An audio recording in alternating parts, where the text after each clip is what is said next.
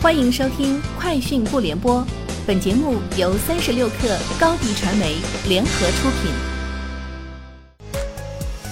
网罗新商业领域全天最热消息，欢迎收听《快讯不联播》。今天是二零二二年二月八号。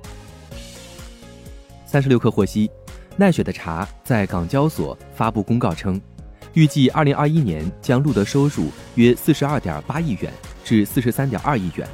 录得经调整净亏损一点三五亿元至一点六五亿元。二零二二年一月，集团奈雪的茶茶饮店同店收入维持恢复态势。中国大陆新冠疫情有所缓解，位于西安的奈雪的茶茶饮店已经完全恢复营业。新冠疫情对集团业务表现影响有限。今年春节，永辉以“虎年不马虎”为主题开展春节消费活动。据永辉方面的数据显示。一月二十一号至一月三十号，除夕前十天，永辉全渠道销售额相比去年节日同期增长近百分之十五，多个生鲜单品的十日销售额达到一千万元以上。永辉自有品牌的产品、水果、零食、饮料等品类均呈增长态势。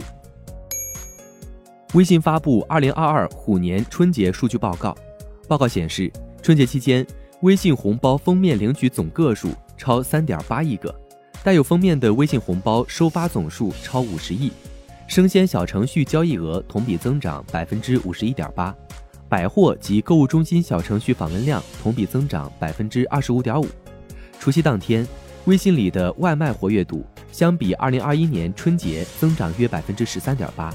此外，相比二零二一年春节期间，通信行程卡小程序访问量同比增长百分之二百四十八点八。医疗类小程序访问量同比增长百分之六十二点七。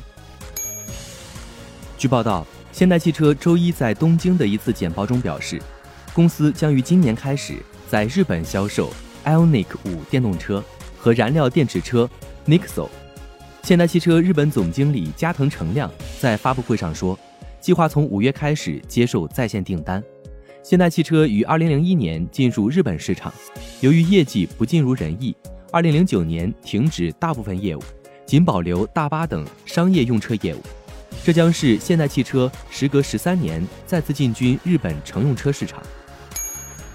据报道，特斯拉在年度报告中称，该公司二零二一年共招聘两万八千五百三十三名员工，使员工人数增加百分之四十点三。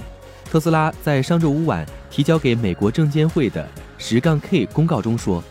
截至二零二一年十二月三十一号，特斯拉及其子公司在全球范围内的全职员工人数为九万九千二百九十人，而在二零二零年底为七万零七百五十七人。特斯拉表示，公司认为自己与员工的关系是良好的，因为该公司没有经历过任何劳资纠纷导致的停工。以色列特拉维夫大学七号发表声明说。该校研究人员在世界上首次人工合成 3D 人体脊髓组织，这一技术或可让瘫痪者重新行走。声明说，该校 Sago 再生生物技术中心的研究人员利用人体材料和细胞设计出 3D 人体脊髓组织，并将其植入患有慢性瘫痪的实验室模型中。结果显示，实验室模型恢复行走能力的成功率约为百分之八十。根据 Gartner 的调查结果，二零二一年全球半导体收入增长百分之二十五点一，达到五千八百三十五亿美元，首次突破五千亿美元的门槛。三星电子自二零一八年以来首次从英特尔手中夺回头把交椅。英特尔二零二一年以百分之零点五的增长率跌至第二位。以上就是今天节目的全部内容，明天见。品牌蓝 V 想涨粉就找高迪传媒，微信搜索高迪传媒，开启链接吧。